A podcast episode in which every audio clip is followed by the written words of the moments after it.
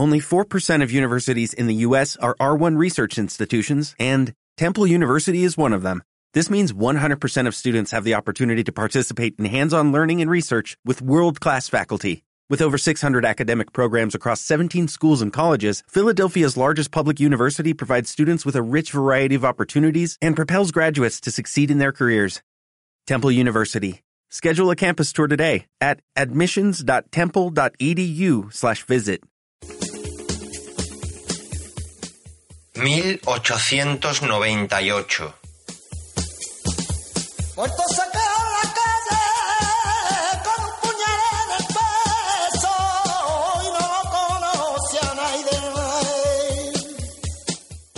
Cosas de España.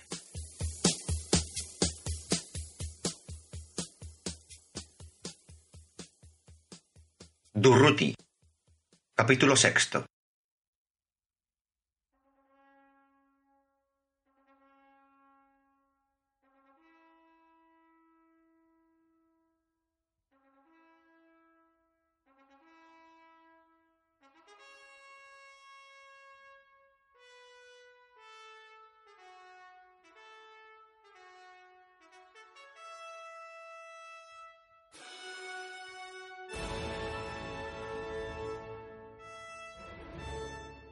En el invierno de 1933 a 1934, estaba claro que, como decía Federica Montseny, la huelga había adquirido formas de sedición en España.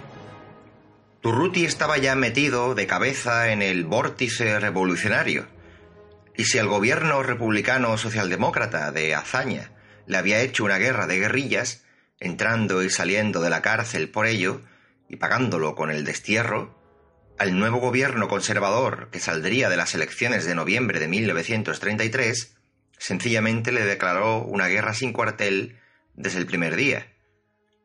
Los últimos tres años de la vida de Durruti serían un combate sin fin, una carrera sin frenos, de insurrección en motín, de congreso en calabozo, hasta el estallido final del verano del 36. Escribía Montseny que Durruti participó en todas las rebeliones y luchas de la República, porque opinaba que había que activar constantemente el proceso.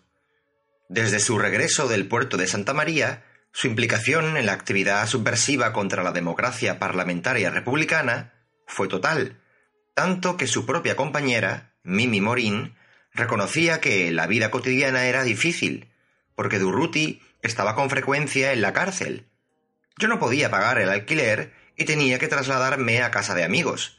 En fin, todas las penurias de las mujeres cuyos compañeros son revolucionarios profesionales.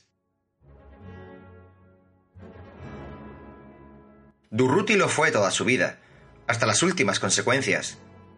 A pesar de que su compañera reconocía que los anarquistas hablaban mucho del amor libre, eran españoles al fin y al cabo, y da risa cuando hablan de cosas así, porque va contra su temperamento. Sin embargo, hay testimonios de camaradas que reconocían admirados que Durruti les recriminaba cuando se mofaban de que limpiara la casa o le hiciera la comida a su hija y a su mujer, mientras Mimi trabajaba de acomodadora en un cine. Además, baño a la niña y la visto, les decía Durruti. Si crees que un anarquista tiene que estar metido en un bar o en un café mientras su mujer trabaja, quiere decir que no has comprendido nada.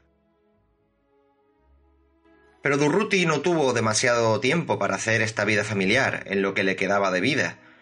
Nada más volver a Barcelona, en medio de la campaña electoral, impulsó la estrategia abstencionista de la CNT, que fue, según Arthur Lenin, observador anarquista de la Asociación Internacional de los Trabajadores, el mayor boicot electoral de toda la historia del movimiento obrero. La política de constante represión y acoso a la CNT y a la FAI por parte del gobierno republicano y socialdemócrata había cosechado, pues, su fruto. Los anarquistas se abstuvieron en masa y el 19 de noviembre de 1933, casi el 33% del censo electoral siguió la consigna de la CNT. De frente a las urnas, revolución social. Trabajadores, la última vez habéis votado por la República. ¿La hubierais votado si hubieseis sabido que esa república iba a encarcelar a 9.000 obreros? les gritó Durruti a los casi 100.000 asistentes al gran mitin de la campaña en la Plaza de Toros de Barcelona. El 19 de noviembre, 8 millones de españoles votaron, entre ellos y por primera vez en la historia de España, las mujeres. La clase media católica, dice el historiador Gabriel Jackson, hasta ahora apolítica, se había volcado hacia la Confederación Española de Derechas Autónomas, la CEDA, un partido que predicaba la accidentalidad de las formas del régimen y que garantizaba la protección de la propiedad y de la religión. Socialistas y republicanos hazañistas se desplomaron, y en el Congreso, en el nuevo Congreso, entró por primera vez la Falange. El resultado de los sufragios deparó un gobierno radical de coalición apoyado en la CEDA, a la que los anarquistas veían, en palabras también de Arthur Lenin, como un partido no fascista en el verdadero sentido de la palabra, pero extremadamente reaccionario. La respuesta inmediata del ala dura del anarcosindicalismo fue la Revolución Armada, y el mismo día en que se constituyeron las nuevas Cortes, el 8 de diciembre, Durruti encabezó una insurrección en Zaragoza que puso la ciudad en manos de la CNT durante unos días. 1933 terminaba para Durruti como empezó, con el fusil en la mano. Zaragoza era la sede espiritual de la CNT, la sede de la CNT que no estaba contaminada por el nacionalismo catalán. Era además una plaza histórica, porque era la ciudad donde se había justiciado, usando los términos de los anarquistas de la época, al cardenal Soldevila. Con esta iniciativa revolucionaria, Durruti se opuso a García Oliver, lo que constituyó el primer conato, la primera disidencia entre dos viejos y buenos camaradas. García Oliver había inspirado el motín de enero de 1933 y, dadas las consecuencias funestas para la CNT y para el movimiento anarcosindicalista que tuvo aquel intento, se había vuelto algo contemporizador aunque Durruti fue detenido pronto junto a otros 100 anarquistas, los disturbios continuaron al menos dos días más. El ejército tuvo que sofocar la revuelta, acudiendo a la ayuda incluso de los tanques. Incluso en la provincia de Huesca hubo pueblos que proclamaron el comunismo libertario. Se abolió el dinero en algunas aldeas, se quemaron ayuntamientos, catastros, juzgados, pero ninguno de los otros territorios importantes del anarquismo español siguió la senda revolucionaria, con lo que Durruti se vio otra vez entre rejas y afrontando una grave acusación de alta traición a la República. No obstante, la mano invisible de los comités y de los sindicatos federados de la CNT era muy larga. Mientras Durruti estaba en prisión preventiva en Zaragoza, desaparecieron por arte de magia, una noche, del Palacio de Justicia, las actas del sumario que se estaba levantando contra él. Se declaró el estado de guerra en Zaragoza y se ilegalizó la CNT. Después de varios asaltos a mano armada a los jueces que instruían el proceso en sus despachos, la autoridad decidió trasladar a los presos a Burgos, ciudad que era, según Abel Paz, lo opuesto a Zaragoza, en Burgos prevalecía la Iglesia, con su cortejo de conventos e iglesias, y por su lado los militares, con una cantidad considerable de tropa en sus numerosos cuarteles. Burgos era la clásica ciudad reaccionaria de Castilla. Era febrero de 1934, y entre los partidos de izquierda, así como entre sus sindicatos, iba faraguándose la idea de una alianza o bloque en respuesta a las políticas del gobierno conservador. Estaba ya en marcha lo que la izquierda se iba a conocer como el bienio negro de la República Española, y también, por supuesto, estaban en marcha ya las dos sublevaciones contra la legalidad vigente que harían de este año de 1934 el punto de no retorno en la ruptura de la estabilidad social y política que desembocaría dos años después en el golpe militar, la Revolución de Asturias y la proclamación de la independencia de Cataluña. Durruti, desde su aislamiento carcelario en Burgos, se sumaba a los intensos debates en el seno de la CNT, que discutían una alianza obrera con la UGT con vistas a una toma violenta del poder. El gobierno empezaba a plantearse el indulto a los golpistas de la Sanjurjada, y entre los monárquicos radicales se hacían aproximaciones, nada disimuladas, hacia la Italia fascista para un posible golpe de Estado. A pesar de todo, del decreto de amnistía aprobado en abril, Durruti y los anarquistas que habían participado en el motín de Zaragoza también se aprovecharon, y en mayo ya estaban otra vez en Barcelona listos para volver a la acción. La situación en Barcelona era extrema para los anarquistas. Según cuenta Abel Paz, la represión que había seguido a la concesión de la autonomía catalana no tenía parangón ni siquiera con los peores tiempos de Martínez Anido previos a la dictadura de Primo de Rivera. En Barcelona se había impuesto un régimen de represión tan fuerte contra la CNT que no tuvo precedente en su historia, y eso que en la historia de la CNT los periodos de represión se empalmaban unos con otros. La relación de los anarquistas con el catalanismo de izquierdas y de derechas había sido de una conveniencia teatral desde 1931. Un disimulo trufado de golpes como el tiroteo de los mozos de escuadra en el primer primero de mayo republicano, y que se rompió del todo a medida que el catalanismo fue necesitando ocupar todo el espacio político en Cataluña. Se habían cerrado periódicos, clausurado cafés y lugares de reunión, se habían apaleado militantes y detenido a afiliados con las más espurias razones. Incluso se permitía a los agentes de Mussolini dar caza a tiro limpio por las calles de Barcelona a anarquistas italianos refugiados en España, con la connivencia total de los escamots de Dencas, el consejero de gobernación del gobierno autonómico, de Esquerra Republicana.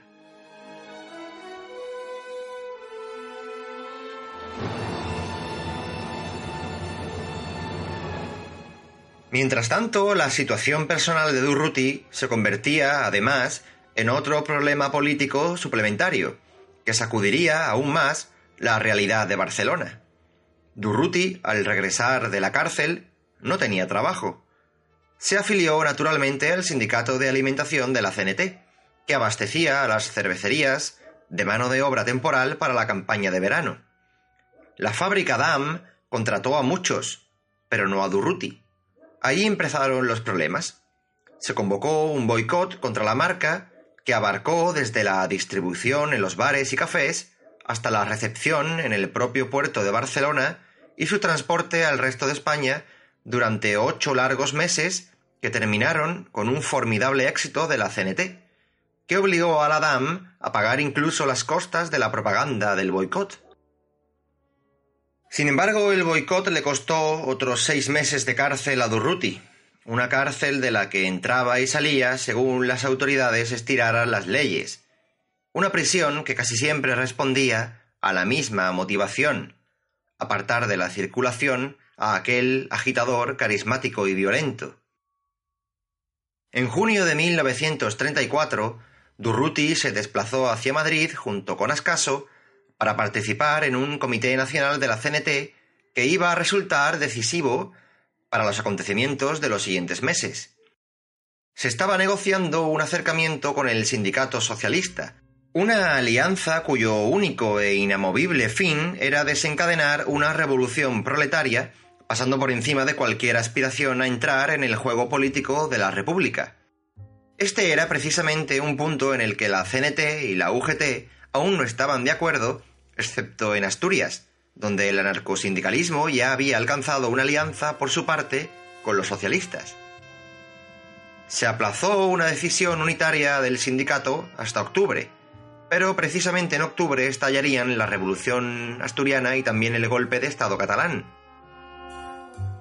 Fue en octubre cuando finalmente la CEDA, el partido más votado en las últimas elecciones, entró por fin en el gobierno.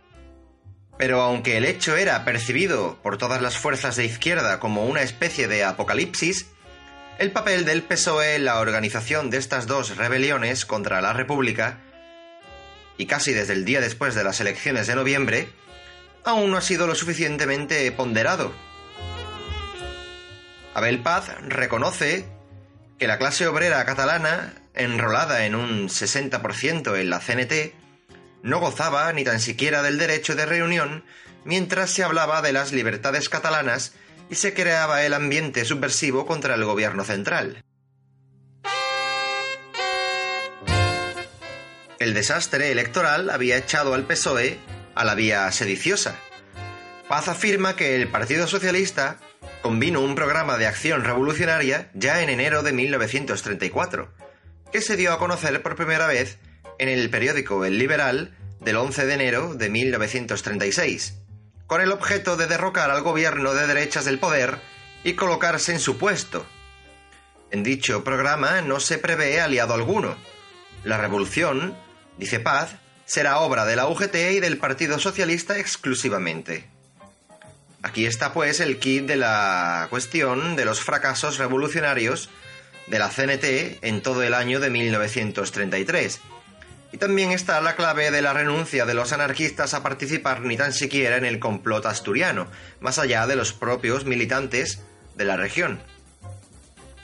El 6 de octubre, Companys, presidente de la Generalidad, forzado por la Esquerra Republicana, proclama el Estado catalán en la República Federal Española, y el general Batet, catalanísimo general Batet, logra dominar la situación en cuestión de horas.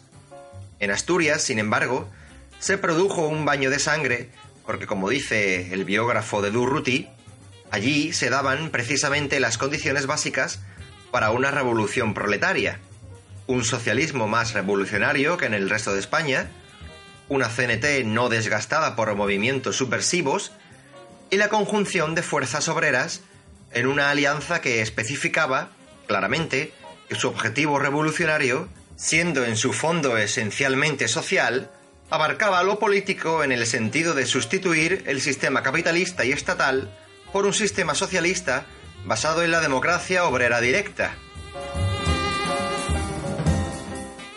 Como es sabido, el gobierno emplazó a las tropas coloniales de Franco en Asturias, y en torno a 1.500 de los obreros complicados en el golpe cayeron, así como otros miles fueron heridos, detenidos o quedaron en paradero desconocido.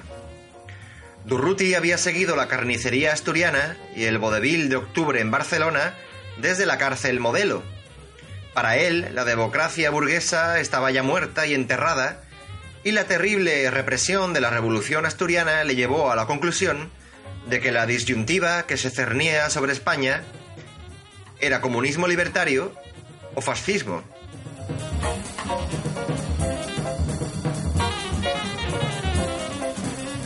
Entre junio de 1935 y febrero de 1936, Durruti alternó breves episodios con la familia en Barcelona con estancias en prisión. Barcelona, Valencia, otra vez el puerto. Estos episodios carcelarios no solo rompían su precaria vida familiar, sino que lo aislaban, y a la ala dura también de la CNT, del desarrollo de los acontecimientos, que en 1935 se precipitaron hacia una colusión de intereses de todas las fuerzas de izquierda. Lo dice Alejandro Gilabert, un camarada. La derrota marxista en Asturias hizo a Durruti reflexionar en la cárcel de Valencia, todos convenían en que la democracia burguesa había fracasado. Era necesaria una alianza obrera revolucionaria. García Oliver lanzó una consigna. Los marxistas a la UGT, los anarquistas a la CNT y ambas organizaciones unidas en la acción contra el capitalismo. En el último Congreso de la CNT, en Zaragoza, se acordó establecer un pacto revolucionario con el Sindicato Socialdemócrata UGT. La única condición de la CNT fue que los obreros socialdemócratas renunciaran públicamente a colaborar con los partidos burgueses. Pero esta renuncia estaba supeditada a la convocatoria electoral de febrero de 1936. Los socialistas y también los comunistas españoles prometían la amnistía inmediata a todos los presos que por razones políticas habían acabado en prisión en España en el bienio conservador, entre quienes se contaba naturalmente Durruti, pero sobre todo los condenados por el golpe catalán y la revolución asturiana. La CNT contaba con cerca de 30.000 camaradas entre rejas.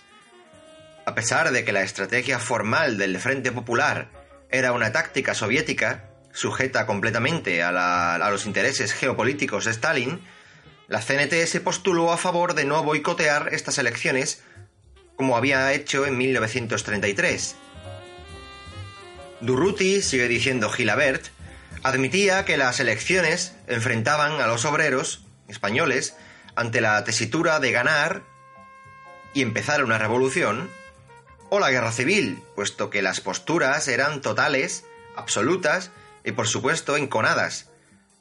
El mismo Azaña había sugerido ya la coalición electoral de todas las izquierdas, que se amoldaba estupendamente al Frente Populismo Comunista y a la idea largamente manejada por la CNT y la FAI de la alianza sindical. Desde la cárcel valenciana, Durruti defendía con orgullo el papel director que a su juicio la CNT, por historia y por capacidad de movilización, debía interpretar en esta sinergia política que debía conducir mucho más allá, a su juicio, de la cita electoral. El obrero que vote y después se quede tranquilamente en su casa será un contrarrevolucionario, sostenía. Quedaba pues de manifiesto que si ganaba el Frente Popular, finalmente conformado, la revolución parecía inminente, pues esta y no otra era la noción que tenían las fuerzas que componían el músculo sindical de la coalición. Al otro lado, las derechas, sacudidas por dos años terribles en el gobierno, también habían aunado esfuerzos, y también cabalgaban fuerzas monstruosas que amenazaban con la guerra si perdían, como finalmente perdieron. Tras la victoria electoral, Azaña formó un gobierno. Siguieron la dispersión de los principales generales que se tenían por desafectos al régimen. Siguieron también la amnistía que sacó de la cárcel por última vez a Durruti, que de Valencia había salido para volver a regresar al puerto de Santa María. Se produjeron luego asaltos en el campo, en el sur y en el norte. Se asaltaron iglesias y entre febrero y junio de 1936 hubo más de 100 huelgas generales, cerca de 150 atentados con bomba y la CNT y la UGT reunieron entre las dos a casi 3 millones de trabajadores afiliados. Por supuesto, con sus respectivas escuadras paramilitares, de las que tampoco carecían los partidos, asociaciones y sindicatos de la derecha. Solidaridad Obrera escribía entonces que la victoria política en las elecciones no es más que engaño e ilusión si no va acompañada por una victoria económica y una victoria en las fábricas. Mimi Morín reconoce que más adelante, después de la guerra, Supo que por entonces Durruti ya se entrenaba militarmente para lo que se venía. Se instruía en el manejo de armas e instruía a sus milicias en campos de tiro a las afueras de Barcelona. También supo que la CNT ya negociaba, días antes del 18 de julio, la entrega de miles de fusiles con la generalidad del recién amnistiado como Durruti, Luis Companys. La información sobre un inminente golpe de los militares circulaba por todas las capas de la organización anarcosindicalista en Barcelona, donde se formaban barricadas y comités de defensa en barrios y fábricas.